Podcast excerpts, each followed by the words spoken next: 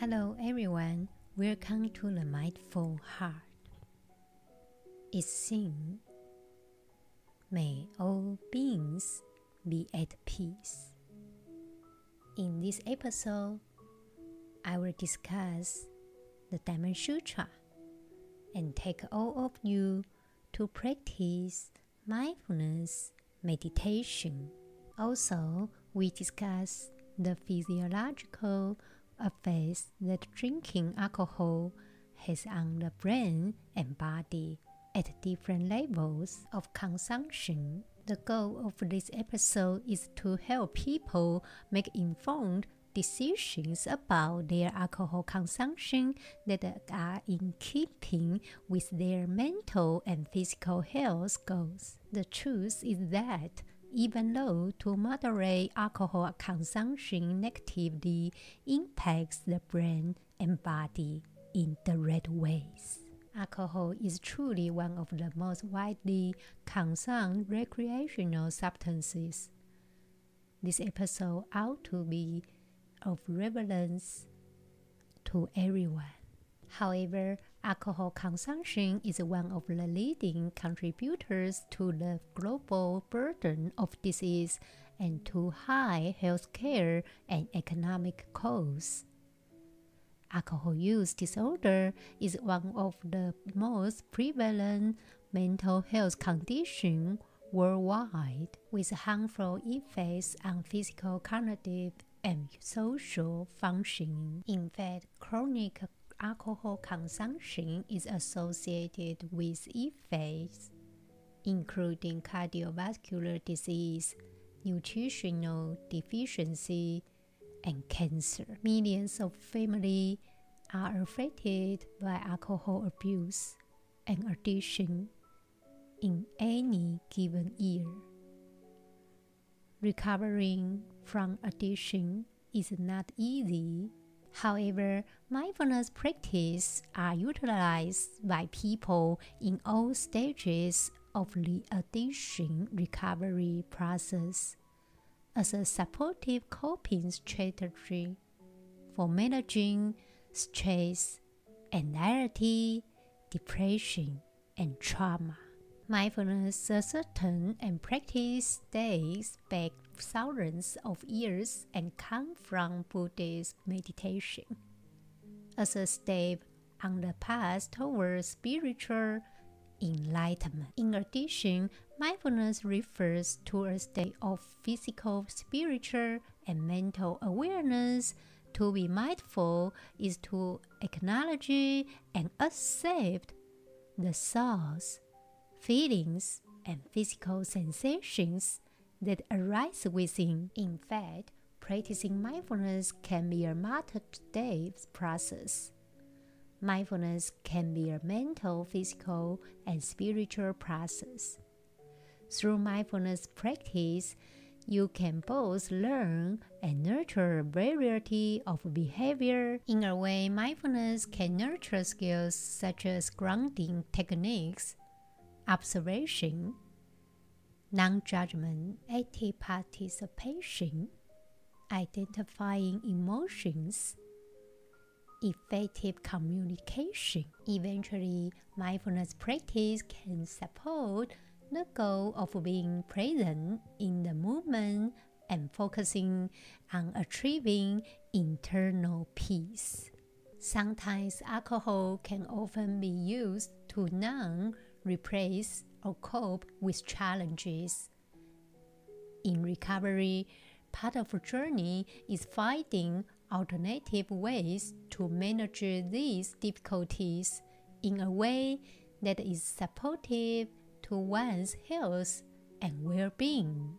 For people in addiction recovery, mindfulness based treatments can alleviate stress and anxiety.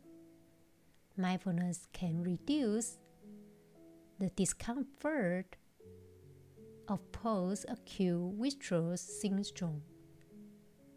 Mindfulness offers a positive coping mechanism to replace alcohol.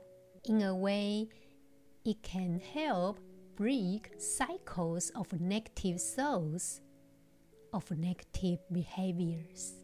Becoming more mindful of your thoughts, emotions, and body begins with having a desire to do so. Find a time of day where you feel that could benefit from being more present and allowing yourself the space to decompress. To sum up, mindfulness practice can offer benefits both for people who are in the early stages of their recovery journey and throughout the rest of your life. Now it's time to read the Diamond Sutra. The Lord Buddha replied, saying, A good disciple, whether man or woman, ought to habituate his mind. I must become oblivious to every idea of sentient life, and having become oblivious to every idea of sentient life, there is no one to whom the idea of sentient life has become oblivious. And why?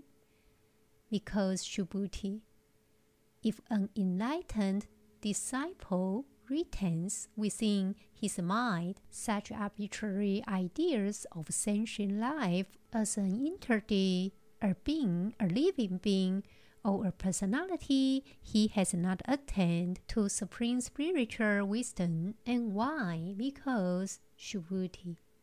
There is no law by means of which a disciple may be defined as one having obtained spring spiritual wisdom. The Lord Buddha said, He who has entered on the path of the Bodhisattvas should thus frame his soul. All beings must be delivered by me in the perfect of nirvana. And yet, after I have thus delivered these beings, not beings has been delivered. And why? Because, oh Subhuti, if a Bodhisattva had any idea of beings, he could not be called a Bodhisattva. And so on from the idea of a living being to the idea of a person. If he had any such idea, he could not be called a Bodhisattva. And why? Because, O oh there is no such thing, there is no such Dharma as one who has entered on the path of the Bodhisattvas. That means if a Bodhisattva holds onto the concept of self, person, sentient beings, or lifespan, then they are not truly a Bodhisattva. The concept of self not only refers to the physical appearance of oneself, but also includes the outward manifestation of one's ideas, perspectives, and emotions. All mental activities centered around the self are considered as the concept of self. For instance, getting angry and furious is the concept of self, as is harboring hatred anger and hatred always have an object. And that object is referred to as the concept of a person. Doesn't necessarily have to be a human. You can also get angry at a dog. Similarly, when you repeatedly fail at something and said, I really hate this even though you may not be clear whether you hate yourself or hate the thing itself, or perhaps something else entirely. These are all manifestations of the concept of self and the concept of a person. If there are multiple objects, it becomes the concept of sentient beings. Anything that has the concept of time is considered the concept of lifespan. Regardless of the duration, whether it spans past, present, and the future, or even if it's just a moment. It falls under the concept of lifespan. That's why the Lord Buddha used the dimensions of space and time to illustrate the four concepts of self, person, sentient beings, and lifespan, offering a unique perspective.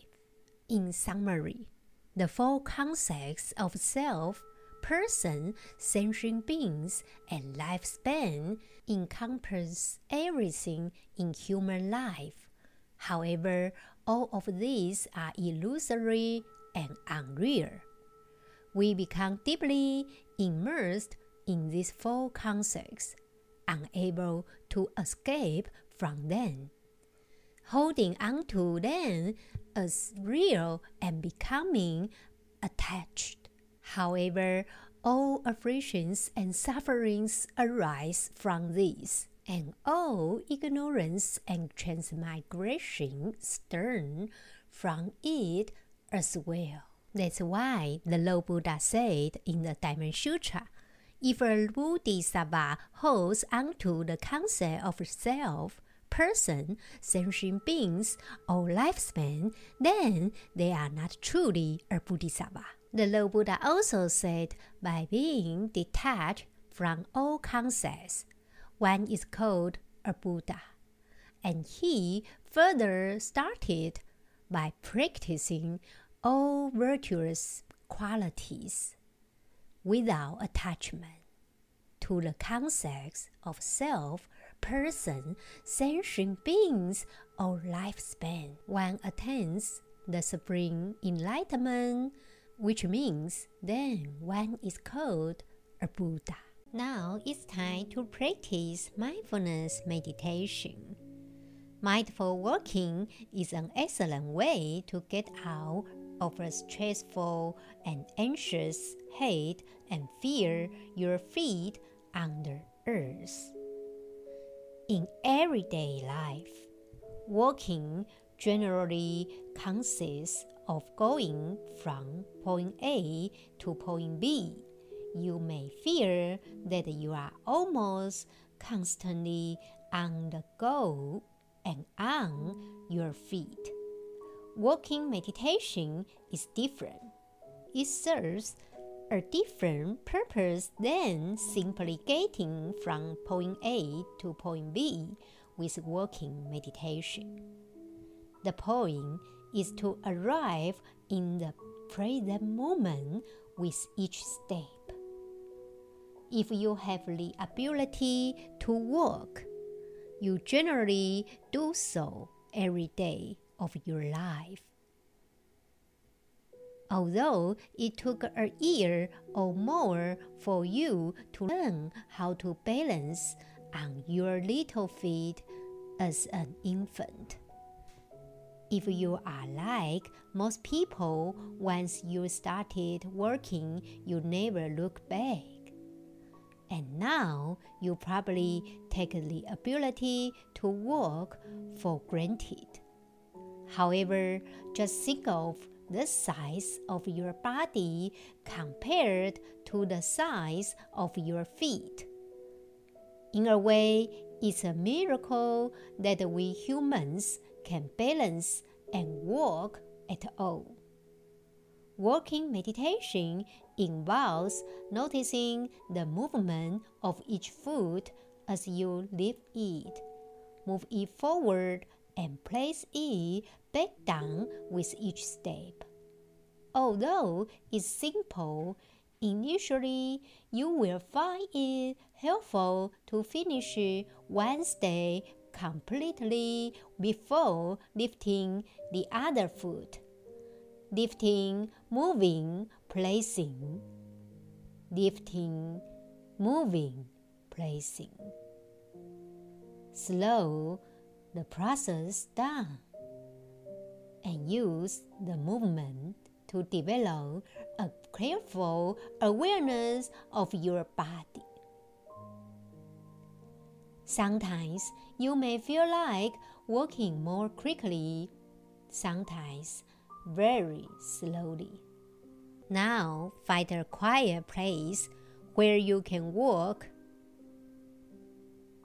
undisturbed for about 10 minutes without distractions.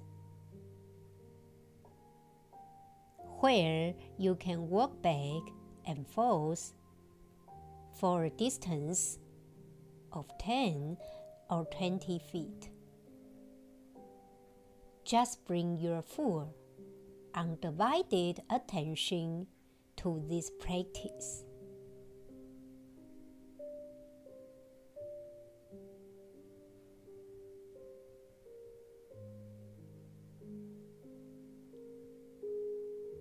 Start off by working slowly and paying attention to sensations on the soles of the feet as each part of the sole.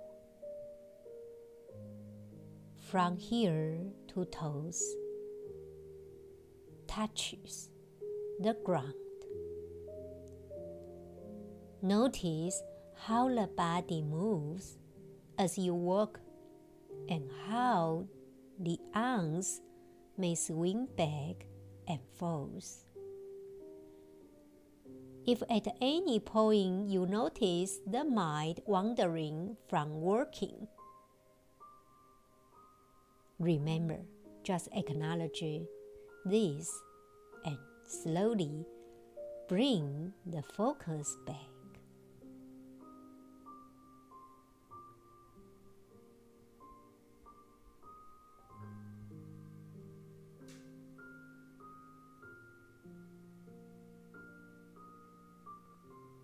Begin standing and by taking a moment to feel into the body. Feel the connection of the body to the ground or the floor.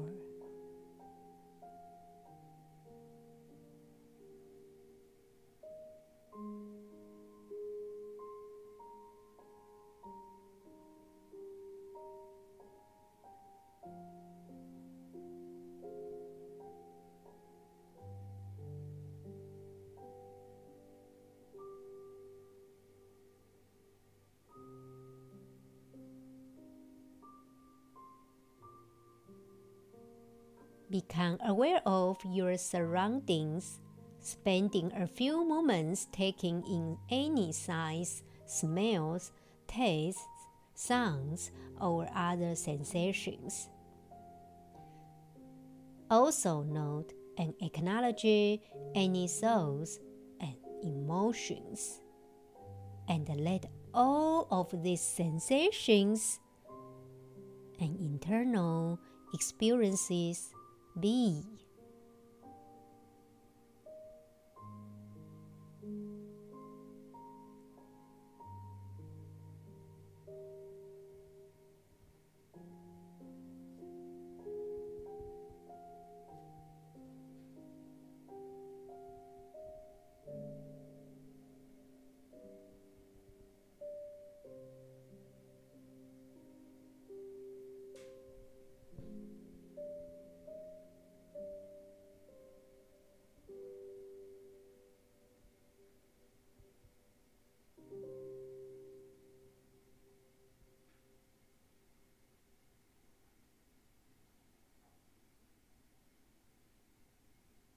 Now, mindfully begin to focus solely upon walking as you shift the weight to the left leg.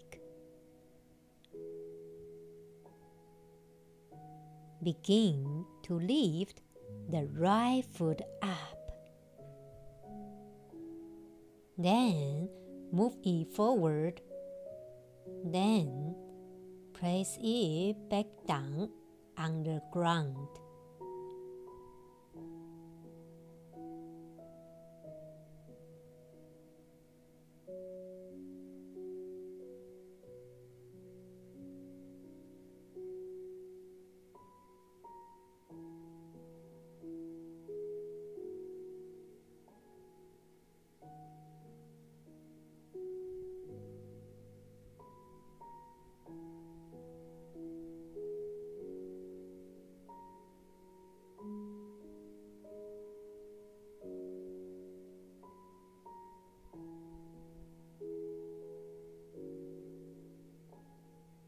Mindfully shift the weight to the right leg.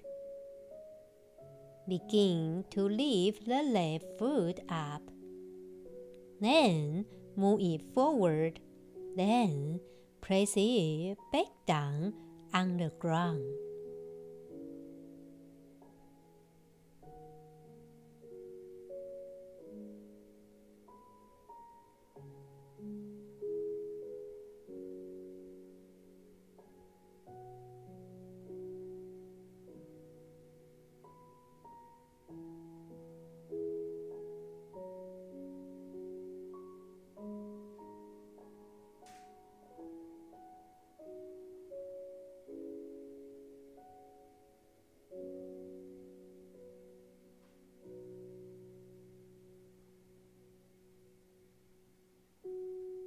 Start off by working slowly and paying attention to sensations on the soles of the feet as each part of the sole, from here to toes, touches the ground.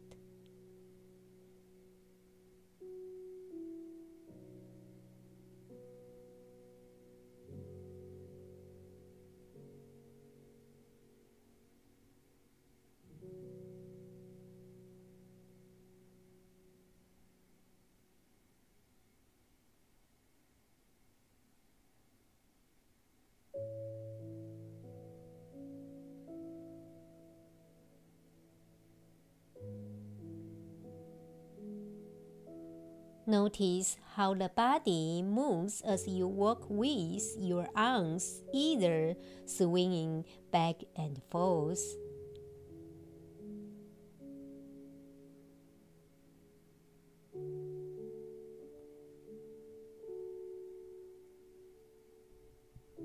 or clasped behind or in front of you.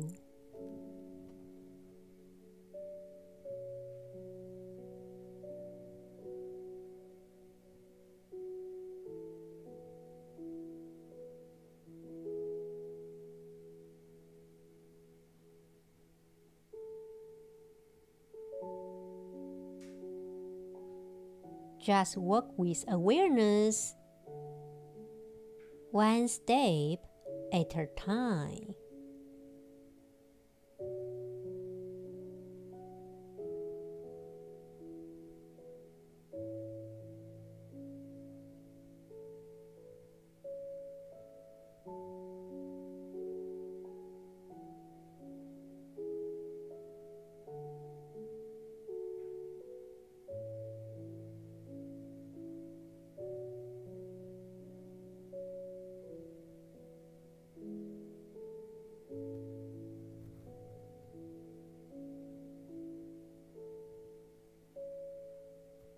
Continue working one step at a time until you come to the designated end point.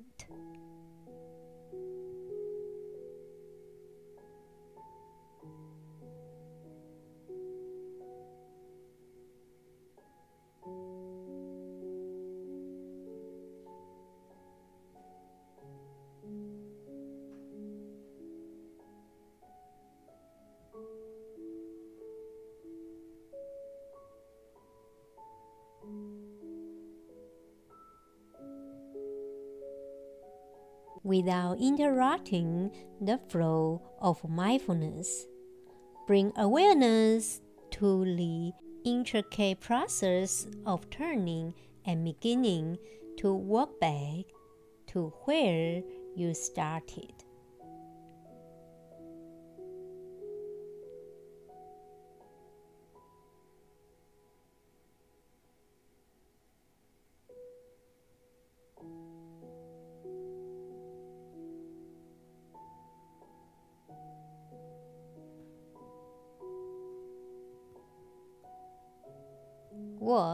With awareness one step at a time.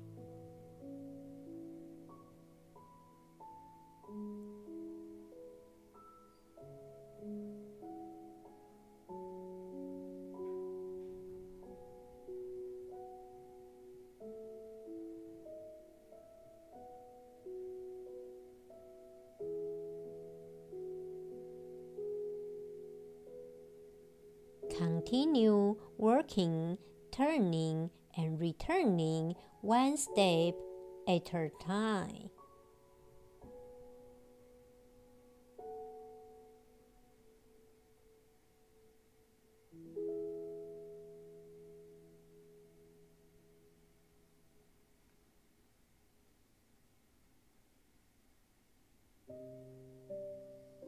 Just work with mindfulness.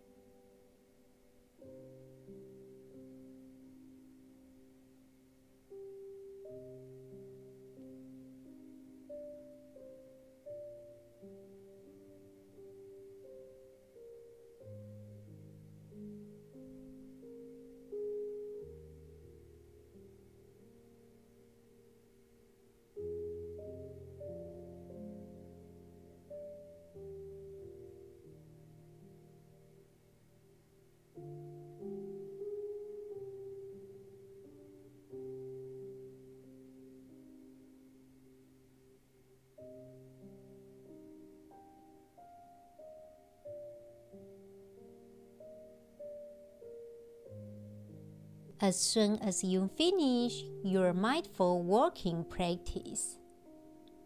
Take a moment to write about any thoughts, feelings, and sensations you noticed during this meditation.